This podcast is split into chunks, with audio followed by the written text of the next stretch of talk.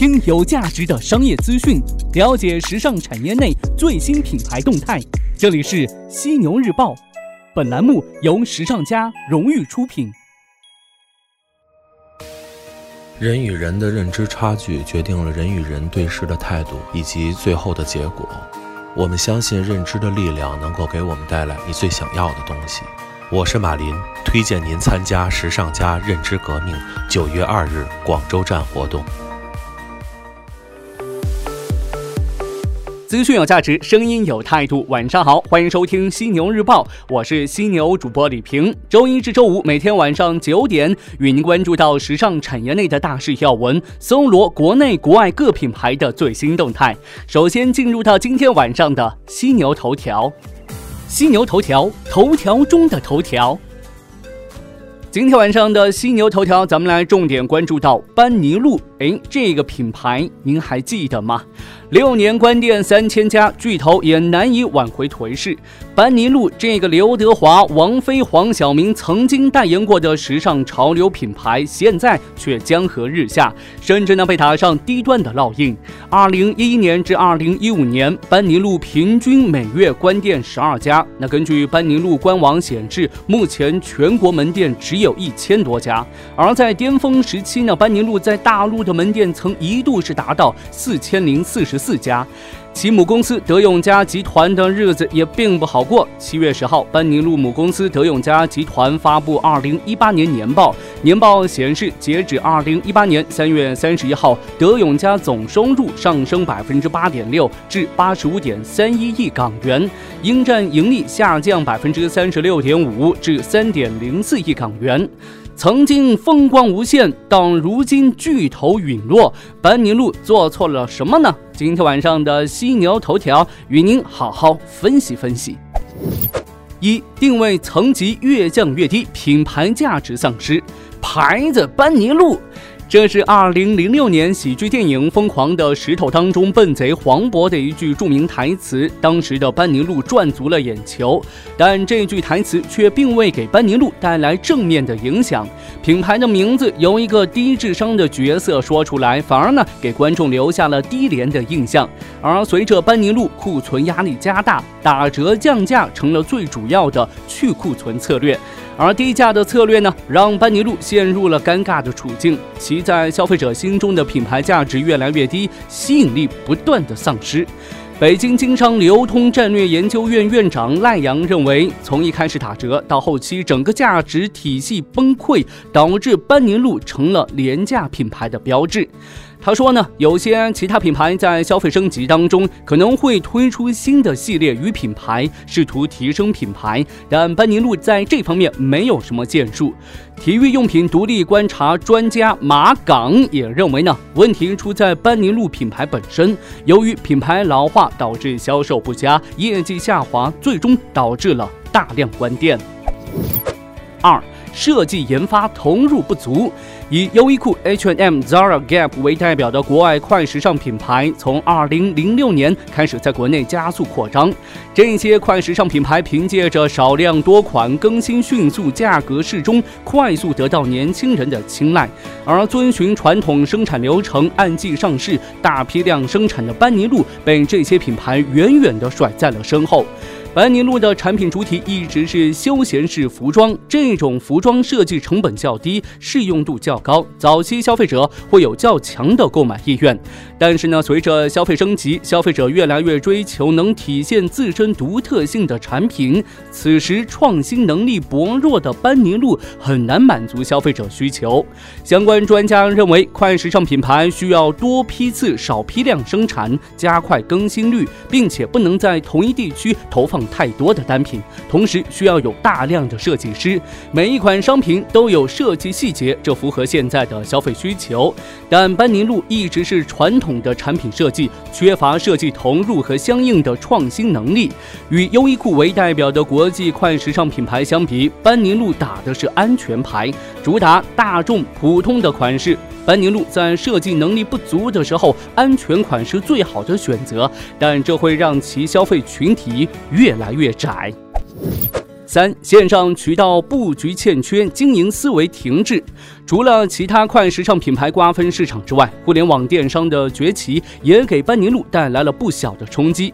后期崛起的快时尚品牌无一不受益于电商渠道，但班尼路在布局线上渠道的时候呢，落后于人。班尼路的电商业务主要依托于天猫、京东等电商平台，在班尼路的天猫旗舰店上，其用户的关注度远远低于其他同类竞品。班尼路的天猫旗舰店仅有一百一十一万粉丝关注，而美特斯邦威的粉丝为八百六十二万，优衣库的粉丝为一千三百八十二点九万。即使是老牌对手佐丹奴，也以一百五十五点二万的粉丝数远超班尼路。淘品牌也是班尼路的一大对手。除了一些品牌的官方旗舰店之外呢，互联网环境下催生的很多独立品牌也给班尼路带来了一定的冲击。这些独立品牌拥有更多有个性、有独特设计性的产品，从而呢，消费者的服装购买渠道与品牌筛选变得丰富有多元化。而且，互联网使得消费突破了时间和空间距离的障碍。有专家也认为，班尼路的失败最主要的原因是没有转变思维，他的经营思维还停留在十年前，用老的产品、老的管理方法经营，而市场在十年过程当中。发生了巨大的变化，过去的成功经验并不能一直带着你继续走向成功，而是要不断吸收新的信息，纳入新的方法。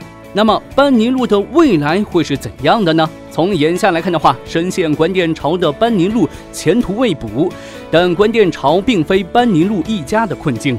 达芙妮、百丽、佐丹奴等国际品牌都面临这样的困境。赖阳表示，关店也并不全是坏事，适度在一些城市开一些样板店，用于向消费者展示，获得消费者认可即可。店并不是越多越好，店开得越多，成本越高，加盟商也很难赚钱。主要渠道还是要布局互联网销售渠道，降低运营成本。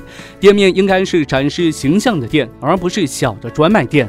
而班尼路如何才能逆袭？赖阳认为呢，最主要的是要提升品牌形象。班尼路需要改变品牌定位，梳理品牌体系，改变在消费者心中低端的形象，这才是最难的。目前来看的话，班尼路的未来确实是灰暗不明，但前有李宁逆袭成功，班尼路也许能如李宁般再创辉煌，也未可知。但是呢，也有专家认为，班尼路不可以类比李宁。李宁曾经的萧条是产品盲目涨价和内部管理混乱引发的，而班尼路业绩败退还有外部强烈竞争的原因存在，二者难以类比。班尼路要做的是，要么正面与快时尚和淘品牌对抗，要么差异化求发展。那么班尼路未来会是怎样的呢？作为普通消费者的我们，可以稍微的关注一下。好的，头条过后进入到资讯速递的板块，与您关注到各品牌的最新动态。Best Seller 凌志集团日前发布声明表示，集团将于八月十号推出全新的品牌 Selected People，以吸引更多年轻消费者。那根据了解，Selected People 首个系列共有八十款秋冬男装和八十款秋冬女装，届时呢将会通过官网在美国、加拿大、英国和西班牙等十六个国家同步出售，定价在一百二十欧元。至六百欧元之间。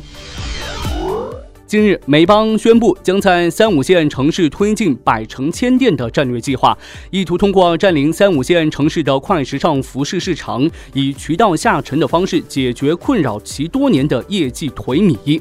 而美特斯邦威举办的全品牌千人招商大会上，周成建还表示，这一次招商会旨在更好地向地级、县级、镇级市场推广美邦全品牌发展战略，百城千店，从而呢加快在三五线城市的。开拓力度。再来看到雅戈尔，雅戈尔西服智能制造工厂近日正式投入使用。该工厂面积达一万平方米，专门用于生产市场售价在六千八百元以上的高级定制西服套装。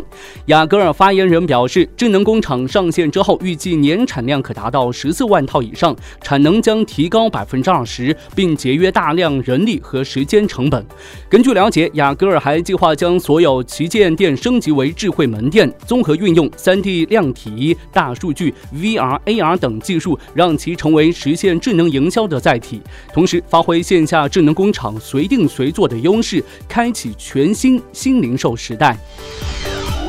最后来看一下卡宾，在截止六月三十号的三个月内，卡宾收入同比大涨百分之三十七点五，至五点五八亿元，毛利润则大涨百分之二十三，至二点六七亿元，净利润同比大涨百分之二十四点一，至一点零九亿元。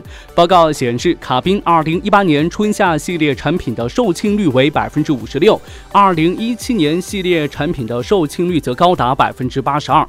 目前呢，卡宾旗下拥有卡宾休闲、卡宾。都市及凌晨两点三个品牌，下半年呢还计划推出童装品牌卡宾 Love。我经常在想，人和人最大的区别是什么？出身、背景、教育程度、人生阅历，还是社会阶层？其实这些都不是，在我看来，人和人最大的区别是认知。关于认知。我有故事与你分享，听完，也许你会顿悟很多。